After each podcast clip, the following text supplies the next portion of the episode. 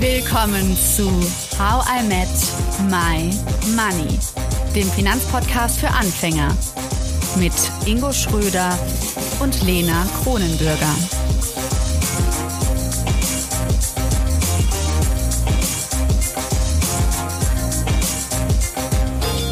Hallo Ingo. Hallo Lena.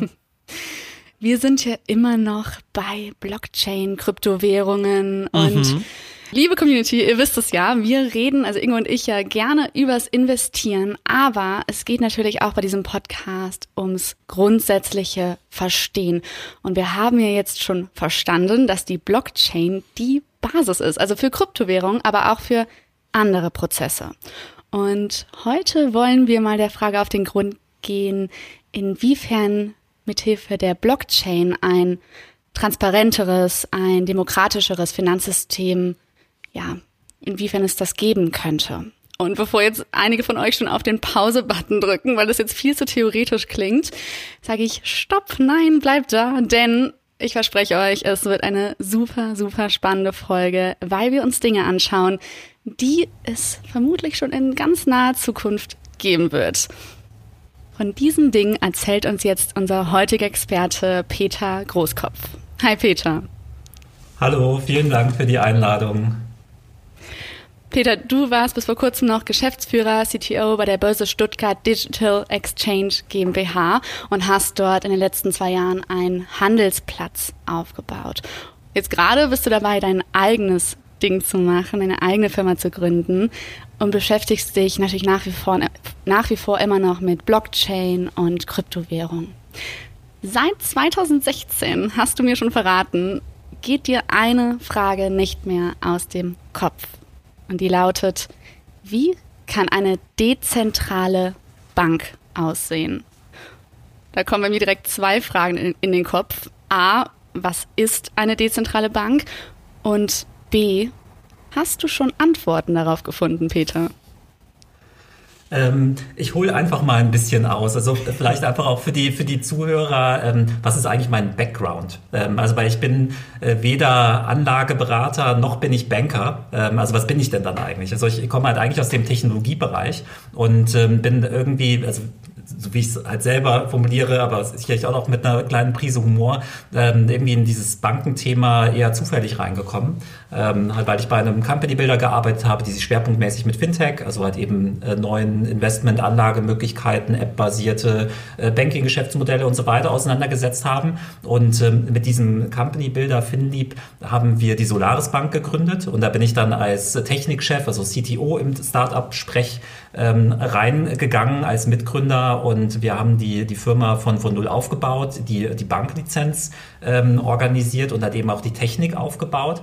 Und ähm, dieses Thema Blockchain, Bitcoin, Kryptowährungen ist ja jetzt halt äh, auch nicht seit, äh, seit gestern ähm, ein Gesprächsthema. Also so diese erste Hypewelle gab es ja rund um 2016 und vor allem 2017. Und äh, da habe ich mich natürlich dann halt als direkt Betroffener, also halt in einer Bank arbeitender Mensch, äh, damit auseinandergesetzt. Momente mal, wenn jetzt hier diese Blockchain-Themen ähm, um die Ecke biegen, ähm, was ist eigentlich der Impact auf uns als Bank?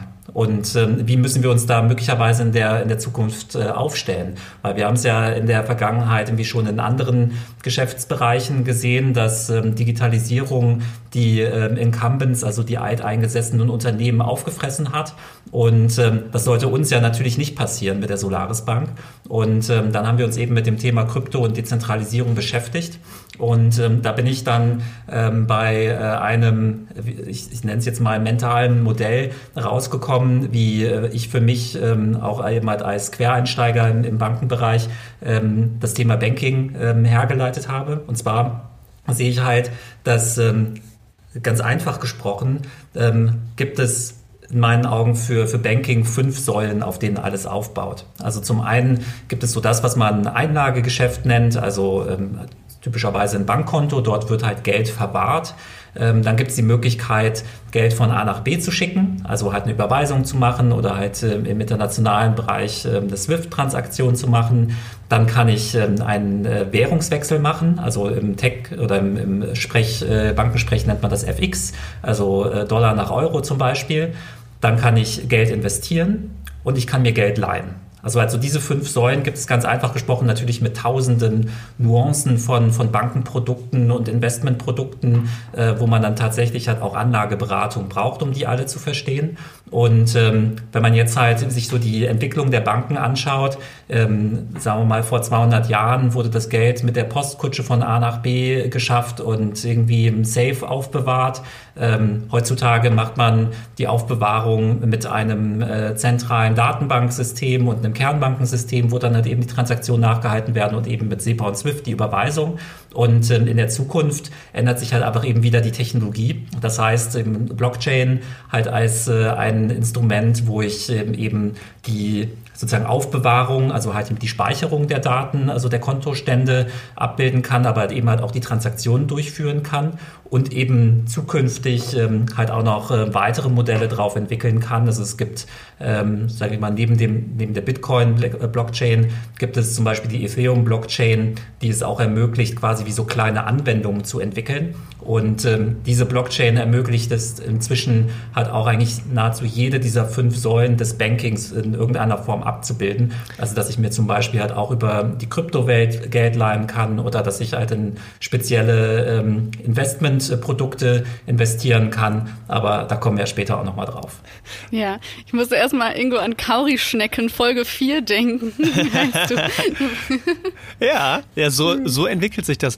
Peter, ich habe ähm, die Tage auch gehört, das fand ich auch ganz spannend zum Thema Ethereum, ähm, dass ja, glaube ich, dieses das Anwendungen drauf bauen. Wir hatten ja in der letzten Folge schon mal das Thema ähm, Ethereum und jetzt ist es mir nochmal klarer geworden, dass, glaube ich, für den digitalen Impfpass oder die digitale Gesundheitskarte, digitalen Impfausweis, glaube ich, der Impfausweis war es, tatsächlich ja überlegt wird, ähm, das auf der Ethereum Basis zu bauen. Das fand ich nochmal ganz anfassbar, denn dieses Thema Impfen, Corona, das ist ja sehr anfassbar für alle. Und wenn man denkt, hey, okay, dieses Enablen, dieses Ermöglichen von, ich kann wieder weltweit reisen, weil ich einen digitalen Impfausweis habe. Und das ist jetzt mit Ethereum möglich. Fand ich irgendwie total nah auf einmal. ja, nee, total. Also ähm, ich meine, das Schöne an Technik ist ja gerade, wenn die so eingesetzt wird, dass ähm, es halt für den Menschen möglichst einfach ist. Also halt wie mein Lieblingsbeispiel ist halt immer das Auto. Ja, also ich schließe das Auto auf, da das in jedem Auto ist ein Lenkrad, irgendwie, da sind irgendwie drei Pedale und irgendwie ein, äh, ein Ganghebel und es funktioniert halt irgendwie immer gleich.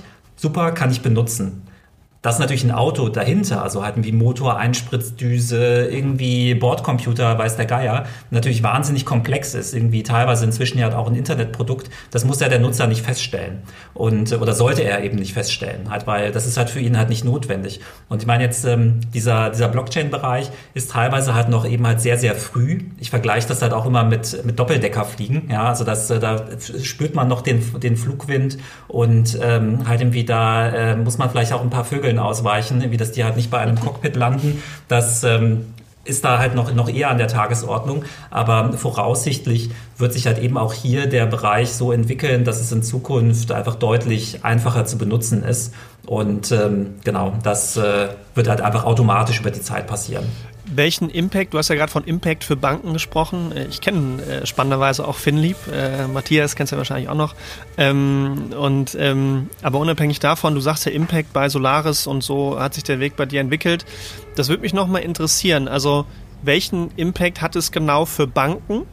Das wäre meine erste Frage, das nochmal konkreter vielleicht zu machen.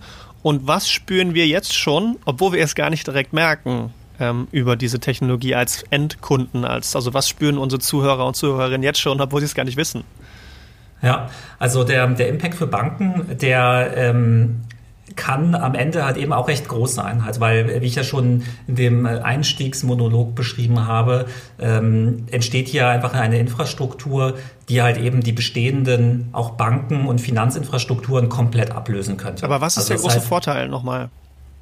Also der, der große Vorteil ist ähm, in meinen Augen erstmal, dass ähm, die, die also dass es eine, eine größere Vielzahl an, an Anwendungsbereichen gibt. Also eben durch dieses, ähm, durch diese Programmierbarkeit von Blockchains, also halt eben, dass man halt Finanz, Finanzprodukte auf einer einheitlichen Plattform entwickeln kann, ähm, wo sozusagen halt einfach eine Community, ein Ökosystem an Entwicklern Anwendungen bauen kann. Das hat es im Bankenbereich nie gegeben. Da gibt es halt mhm. immer, immer nur die Silos. Und äh, wenn ich jetzt halt irgendein also das ist ja eigentlich die Überweisung ist halt das beste Beispiel. Ne? Also halt wieder ein Lastschrifteinzug. Ähm, da braucht es halt einen Standard, den müssen halt alle Banken implementieren und wenn sich da halt eine querstellt, dann kann man es halt nicht kann man es nicht benutzen. In mhm. der Blockchain-Welt ist es halt eben halt alles offen gestaltet, also halt auch ähm, größtenteils Open Source. Und ähm, da entwickeln halt einfach Entwickler und, äh, und Firmen eine bestimmte Technologie, ein bestimmtes Produkt und andere quasi connecten sich äh, damit und entwickeln das weiter. Und äh, also quasi wie ein offenes Schnittstellensystem. Das heißt, die, die Innovationsgeschwindigkeit ist einfach deutlich größer, als das halt eine Bank oder ein Konsortium von Banken jemals herstellen kann. Und okay. die zweite große oder den zweiten großen Vorteil, den, den ich halt sehe, und das, ähm, da komme ich so ein bisschen als sag ich mal, als Bürger oder als besorgter Bürger ähm, halt auch äh, daher, weil ähm, mich halt so diese ganzen Bankenskandale halt einfach auch enorm aufregen, beschäftigen, verärgern. Also ähm, das jüngste Beispiel ist ja die Wirecard und ähm, wo halt irgendwelche Milliarden auf irgendwelchen Konten sein sollen, die irgendwie bilanziert wurden, aber eigentlich keiner weiß so richtig, ob es das jemals gegeben hat. Und in der Blockchain, also wo es quasi für jede Transaktion eben eine Bestätigung gibt, wo ähm, auch, also nicht nur Miner oder Validatoren, auch äh, quasi jedermann sich ähm, hinsetzen könnte und eben Transaktionen überprüfen und verifizieren kann, ähm, da würde sowas gar nicht vorkommen, halt, weil entweder das Geld ist da oder es ist halt eben nicht da. Ja, also das heißt zu Wirecard nochmal ganz konkret, dass man könnte dann direkt sagen, irgendwo liegen dann ne, zwei Milliarden Euro und dann kann man sofort sehen, es stimmt das auch, aber man könnte nicht sehen, wer sie dahin gelegt hat.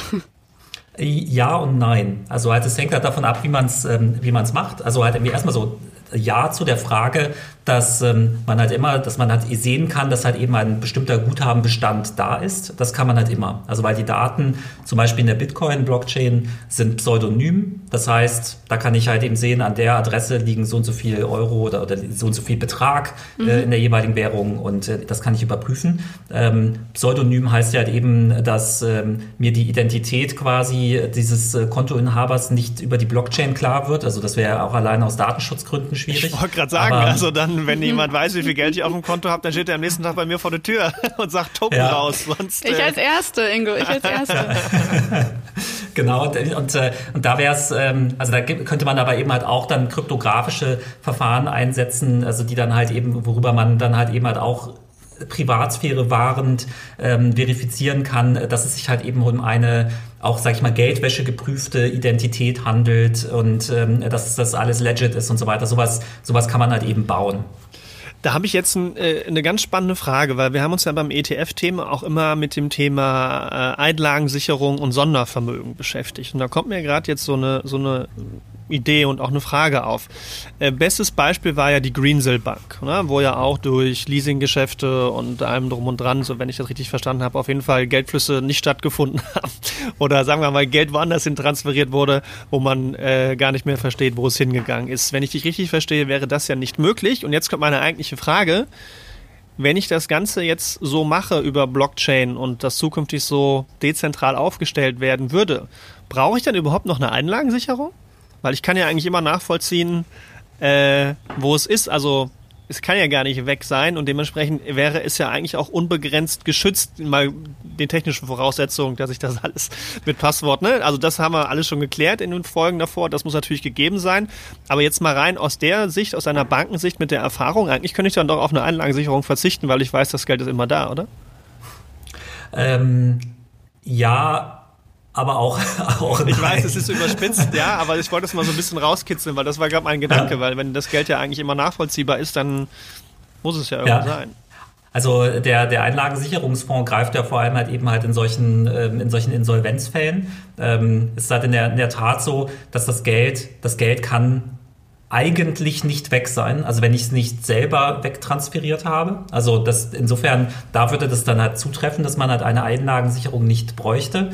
Aber jetzt kann es natürlich sein, dass es halt irgendwie, weil ich sprach ja vom Doppeldecker fliegen und ähm, da äh, reißt halt irgendwie vielleicht auch nochmal ein Draht irgendwo und ähm, irgendwas äh, funktioniert dann nicht so, wie man es erwartet. Also das heißt also, ähm, das Risiko ist nach wie vor gegeben, dass irgendwo Programmierfehler existieren, irgendwelche mathematischen Modelle doch nicht ähm, so ausgereift waren, wie, wie man es dachte. Und ähm, dass dann halt eben halt auch ähm, Geldbestände oder Guthabenbestände ähm, auch abhanden kommen könnten. Ja, also das heißt, also da wäre natürlich halt so eine Art ähm, Einlagensicherung ähm, halt auch nochmal interessant, beziehungsweise besteht natürlich halt auch immer das Risiko, dass, ähm, also wie du es ja auch schon angedeutet hattest, dass man irgendwie sein, sein Passwort ähm, verliert oder ähm, dass ähm, man da irgendwie aus, aufgrund irgendwelcher anderen ähm, Geschehnisse nicht mehr an seine Guthaben drankommt, da wäre es natürlich halt auch Fehler. irgendwie gut, genau, menschliche Fehler, ähm, halt so einen Recovery-Mechanismus zu haben, aber das ist eigentlich nicht Thema von, von der Einlagensicherung. Mhm. Ja, äh, da nochmal kurz eingehakt. Einlagensicherung. Ingo, kannst du es mal kurz auf den Punkt bringen für Ja, genau. Für also ähm, Sichteinlagen, also Girokonten, Tagesgeldkonten, Festgeldkonten, äh, irgendwelche Abwicklungskonten bei Banken sind bis 100.000 Euro quasi staatlich geschützt. Ja, und darüber hinaus gibt es äh, vielleicht Extraleistungen. Ich glaube, bei Greensill ähm, ist der Staat jetzt sogar hingegangen und hat gesagt, okay, wir, wir, wir äh, decken es für Privatanleger komplett ab, wenn ich das richtig verstanden habe. Ähm, sprich, bis 100.000 Euro kann man quasi sein Geld bei einer Bank parken äh, und mal unabhängig von Minuszinsen passiert äh, mit dem Geld nichts, auch wenn die Bank pleite geht und das Geld eigentlich nicht mehr da ist, dann springt quasi der Staat über einen, ich mache es jetzt mal vereinfacht gesagt, Hilfsfonds ein. Das okay. ist jetzt einfach Danke. gesagt. Okay, ja, cool. Also schon, wir sind hier schon bei Wirecard gewesen, obwohl ich ja nur gefragt habe, Peter, was ist eine dezentrale Bank? ähm, wenn wir nochmal auf diese fünf Säulen, die du gesagt hast, ähm, eingehen, wäre das bei einer dezentralen Bank genauso? Gäbe es diese fünf Säulen noch? Ja, also die, die Frage ist, ist schwierig. Ich will jetzt auch nicht zu sehr in die, ähm, in die, in die Tiefe einsteigen, ähm, zu erklären, was eigentlich eine Bank ist und was nicht und wie, wie, die, wie die einzelnen Bereiche funktionieren. Also ähm, ich denke, für die, für die Zuhörer ist halt einfach erstmal eine, eine Bank das, was man halt, also quasi die Art oder das Dienstleistungsbündel, was man, ähm, was man äh, konsumiert und was man ähm, nutzen kann von, von einer Bank. Also halt eben diese fünf Säulen, verschiedene Investmentprodukte, Beratung und halt einfach so das ganze Drumherum rund um Finanzen. Und ähm, die, also wenn, wenn wir das halt eben halt als Definition der, der Bank nehmen, dann würde ich halt ganz klar sagen, also eben mit äh, Blockchain-Technologie und eben diesen geänderten Schläuchen und, ähm, und Maschinen, die man halt einsetzen kann, um eben Bankdienstleistungen zu bringen, damit kann man eben eine Bank komplett voll ab, abbilden. Wenn man jetzt halt so von der anderen Seite kommt, also eher von der regulatorisch-rechtlichen Seite, ähm, da ist das Ganze natürlich ein bisschen kniffliger, also halt, weil ähm, die Regulatorik ist halt ähm, hat sich eben halt aus dem bestehenden Bankensystem heraus entwickelt und eben halt auch aus der bestehenden Historie, also halt, dass es halt irgendwelche Betrugsfälle gab und man dann eben halt entsprechend reagiert hat und dann die Gesetzgebung nachgezogen hat. Und ähm, Dementsprechend wird das halt ähm, sicherlich jetzt auch die Herausforderung für die nächsten Jahre, also auch gerade wenn man halt eben sozusagen Blockchain-Technologie-basierte Banken aufbauen möchte, ähm, wie man, wie man das, ähm, ja, wie man das halt, sag ich mal, mit der Regulatorik und der Gesetzgebung eben vollständig vereinbaren kann. Und vor allem wahrscheinlich auch mit dem Lobbyismus, oder? Weil ich stelle mir jetzt mal ganz praktisch vor, vielleicht kannst du mir da mal helfen. Ähm, viele von uns, wachsen ja mit Volksbanken und Sparkassen auf. Und zumindest in meiner Wahrnehmung sind das jetzt nicht gerade Innovationstreiber. Also nichts gegen Leute, die da arbeiten und nichts gegen Sparkassen und Volksbanken. Ähm, aber ich stelle mir jetzt tatsächlich, äh, ich stelle mir meine Mutter vor. Ja, die ist jetzt knapp, die wird jetzt demnächst, ah gut, ich will ja nicht Unrecht tun, wenn sie es hört, aber sie wird in ein paar Jahren 60. Ähm, und typische Sparkassenkundin. Allein wenn ich die schon zu einer Online-Bank bringen soll, ist das schon schwierig. Und jetzt sage ich ihr Mama, es gibt gar keine Vorortbanken mehr. Es gibt nur noch dezentrale Banken mit Blockchain-Technologie. Da wird die mir den Vogel zeigen. Ähm, wie stellt man sich die Bankenlandschaft vor in, in, in, in fünf bis zehn Jahren? Ja, also ich, ich glaube, also das, da komme ich nochmal auf dieses Autobeispiel zurück. Mhm. Also ich glaube, dass man halt in Zukunft halt nicht, nicht sagen wird, das ist jetzt die, die Blockchain-Bank oder die dezentrale Bank, sondern das ist halt eben die XY-Bank, wie wo ich das und das machen kann, was ich halt bei mhm. anderen Banken nicht machen kann. Halt weil, mhm. ähm, soweit du sprachst ja halt auch von der Innovation im Bankenbereich. Und ähm, also ich vergleiche es halt immer so mit, also die, die Bankenlandschaft eigentlich immer so mit dem kleinsten gemeinsamen Nenner. Ja, mhm. also halt irgendwie eine, ein, das Überweisungssystem so mit äh, IBAN und, und Co. ist halt einfach so gut und so benutzerfreundlich, wie man sich halt einfach eben mit allen Banken äh, letzten Endes darauf geeinigt hat, dass es ist. Mhm. Ja, und, ähm, und dann muss es halt von allen umgesetzt werden und so weiter. Ja, also halt auch ein, ein Beispiel, was für mich halt einfach unglaublich markant ist. Ja, ähm, das Thema Realtime-Überweisung. Ja, also halt, ich meine, also ich würde ich würd uns jetzt, äh, mich eingeschlossen hier einfach mal auch sozusagen zur jungen Generation zählen und ähm, halt wir, wir leben in der Welt von Push-Notifications, von äh, Instant Messengern, WhatsApp, ähm, alles ist in, in Real-Time. Ich kann übers Internet jede Information sofort abrufen. Wenn eine Unwetterwarnung ist, kriege ich sofort eine Push-Notification. Aber wenn ich Geld verstecke, dauert das halt irgendwie unter Umständen drei Tage. Ja. Also sorry für den Ausdruck, aber what the fuck, denke ich mir da einfach immer noch. Ja, und ich meine, das ist halt, unterhalten wir, und wenn ich jetzt irgendwie Realtime irgendwas verschicken will, ich meine, Target 2 und äh, Insta-Payment und so weiter, ja, da hat sich jetzt, also ich meine, die Standards wurden vor 20 Jahren definiert und irgendwie da, die sind jetzt inzwischen größtenteils implementiert, aber dann zahle ich da Aufpreis für. Also hatten wir, wo ich halt eigentlich sagen würde, als technologieaffiner Mensch und wie die, die Leute, die, die jünger sind als ich, wie die sind ja sicherlich nochmal deutlich technologieaffiner, ähm, für die ist das doch eigentlich normal. Also das, das müsste eigentlich normal sein, dass ich halt eben so eine Transaktion immer dann sofort, sofort sehe. Und, ähm, also Schnelligkeit ich, ist ein großer Vorteil. Genau, und, und ich, und ich glaube halt, wie das, ähm, also die, sag mal, wenn, sag ich mal, die, die Lücke, also halt einfach eben nach ähm, mehr Realtime, ähm, modernen Produkten, moderne Investmentmöglichkeiten und so weiter. Der, der Need oder die, der Demand von der Kundenseite wäre halt eben nicht so da, wenn die Banken progressiver wären. Ja, und ich meine halt, wir und da gibt es halt, da gibt's halt also, dass wenn die, ähm, wenn jetzt halt einfach eine Bank sagen würde, okay, bei uns gibt es halt nur Insta-Payment.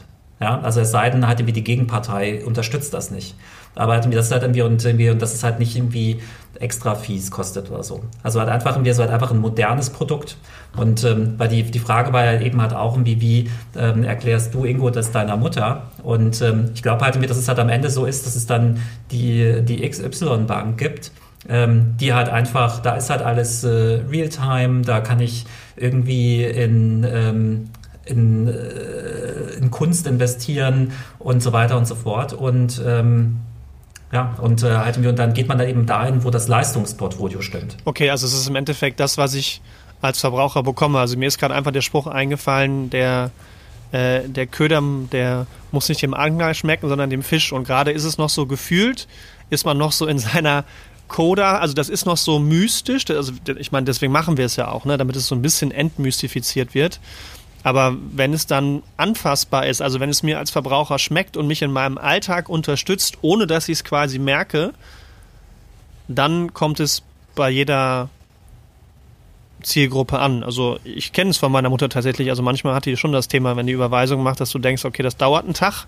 Das wird dann so hingenommen, aber wenn man halt weiß, dass es auch schneller ginge, ähm, dann äh, nimmt man das natürlich gerne an. Und also der Impfausweis fällt mir da auch wieder ein. Also wenn ich mir denke, okay, ich muss ja, also ich, ich verliere meinen doofen Impfausweis immer oder ich verlege ihn irgendwo. Das wäre doch viel cooler, wenn ich so eine App hätte, wo das einfach drauf wäre. Ne? Also das sind für mich so ein ganz praktisches Beispiel, ähm, aber fernab vom Banking, wo das ja. Ganze einen Wert hat.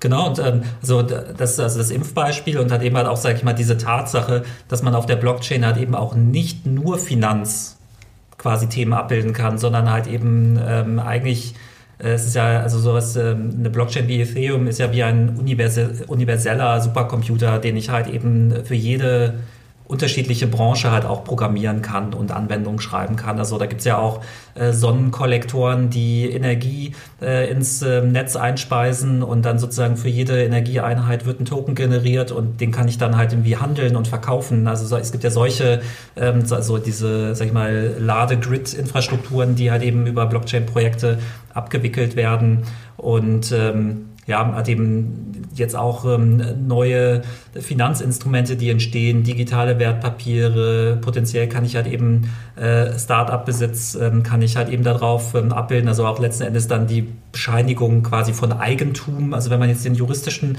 Begriff äh, nehmen möchte, was ja auch Eigentum wäre halt auch eine Immobilie, ich könnte das Grundbuch auf der, auf der Blockchain führen und dann halt eben halt ganz wichtig halt auch noch als zentrales, sag ich mal, Mosaiksteinchen halt eben in so einem digitalen, de äh, dezentralen Ökosystem wäre dann halt auch noch die, die Nutzeridentität in meinen Augen. Also ähm, man kennt es halt von der Bank, ähm, mit, mit jeder neuen Bank oder mit äh, jedem neuen äh, Finanzakteur, mit dem ich äh, einen Account aufmache, darf ich halt äh, zur Post rennen oder darf ich so ein Video-Ident machen.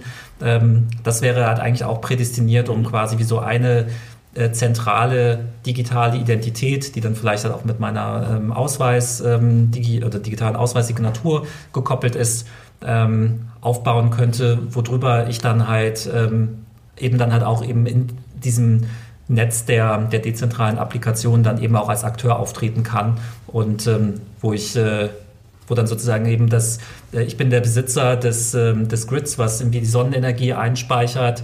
Ähm, dadurch werden eben diese Token, die da generiert werden, irgendwie mir zugeordnet. Irgendwie das, die werden automatisch äh, an der dezentralen Strombörse verkauft und das geht dann direkt halt auf mein Wallet, wo das dann halt sofort in Bitcoin investiert wird. Also solche Geschichten könnte man sich dann halt bauen. Ja, Token nochmal ist eine einzelne Kryptowährung, oder?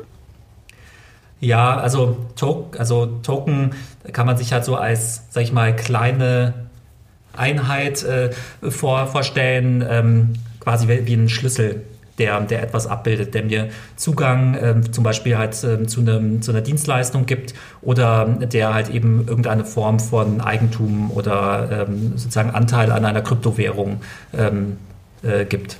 Also ein mhm. Verbindungsstück quasi im Endeffekt, wenn ich das richtig verstehe. Genau. Also ich, ich, ich, ich liefere eine Dienstleistung ab. Also ich, mir gehört dieser, dieser Sonnenkollektor. Ich, ich versuche es ein bisschen praktischer zu machen. Ich produziere da oben Strom und äh, dann brauche ich ein Verbindungsstück quasi, das das verbindet mit der Börse. Und von der Börse aus kriege ich noch ein Verbindungsstück, weil ich es verkauft habe, habe ich quasi Kohle generiert in Form von einer Kryptowährung.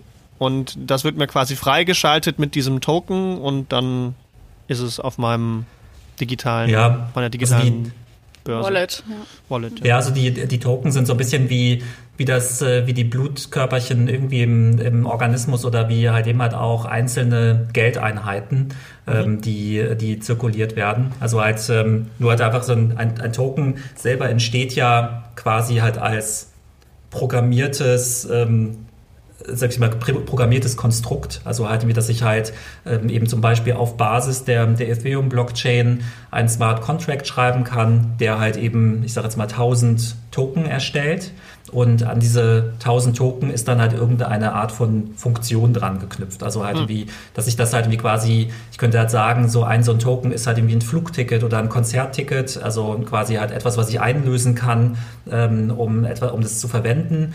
Ähm, es könnte aber im Prinzip halt auch eine Zahlungseinheit sein, also halt irgendwie um äh, zum Beispiel eine bestimmte Dienstleistung äh, zu nutzen oder halt irgendwie um meine Serverkosten irgendwie zu bezahlen oder halt eben, äh, es könnte auch an, an, an den Euro gebunden sein, so dass ich das halt quasi wie E-Geld mhm. benutzen kann. Mhm. Ähm, könnte aber ähm, halt auch irgendwie quasi so Prämien-Token, so à la Payback äh, sein ähm, oder halt einfach eben Besitz abbilden. Also ja. zum Beispiel, ich habe jetzt eine Immobilie und ähm, ich sage jetzt, diese Immobilie hat äh, sozusagen äh, gehört mir äh, zu 100 Prozent und jetzt sage ich halt irgendwie für jeden Prozentpunkt erstelle ich einen Token. Das heißt irgendwie, ich bin der Besitzer der Immobilie, das heißt mir gehören die 100 Token. Und ähm, da wird es dann halt jetzt eben dann halt spannend, also auch gerade wenn dann die Gesetzgebung mitzieht und ähm, sagen wir mal, ähm, hat auch noch ein bisschen Basisinfrastruktur geschaffen wird, dass ich dann halt eben halt so gerade so dieses, diese Tatsache, Dinge, die ich nutzen kann, also Dienstleistungen halt in Form von, von Token, also quasi so Payment-Instrumente abzubilden. Ich kann sogenannte NFTs, also gerade Hype-Thema hoch 20. Ja, ähm, super spannend, würde also, ich gerne mit drüber komm wissen. Ich gleich noch mal, komme ich ja. gleich noch mal, äh, auch nochmal drauf zu. Also quasi, das sind so einmalige Token, also das wird zum Beispiel für digitale Kunst ähm, verwendet oder halt einfach eben Token, ähm, so halt aller ich nenne es jetzt mal Equity-Token ähm, aufzulegen, also wo halt eine, irgendeine Form von Eigentum dran geknüpft ist, also halt Immobilien, äh, Firmenbesitz äh, und das geht dann halt eben dann auch relativ schnell dann Richtung Wertpapiere, Aktien und so weiter und so fort. Und das, da wird es halt spannend. Das war Teil 1 mit dem Blockchain-Experten Peter Großkopf. Nächsten Money Monday geht es weiter. Dann besprechen wir mit Peter, inwiefern Deutschland ein Innovationstreiber ist welchen Einfluss die Blockchain-Technologie auf den Kapitalismus und Ideen wie das bedingungslose Grundeinkommen hat und wie wir bald schon mit Dingen handeln werden, die wir uns gerade noch gar nicht vorstellen können. Und weil jeden Tag so viel Aktuelles rund um Blockchain und Kryptowährungen passiert, werden wir diesen Donnerstag um 17.30 Uhr ein Insta-Live mit unserem ehemaligen Podcast-Gast Nico Jilch machen. Also schaltet ein diesen Donnerstag 17.30 Uhr auf Instagram. Wir freuen uns auf euch. Abonniert How I Met My Money auf Spotify, Deezer und Apple Podcasts und schreibt uns auch super gerne eine Bewertung. Unser Podcast wird gesponsert von der Online Finanzakademie. Wir sehen uns diesen Donnerstag und hören uns nächste Woche Montag. Tschüss!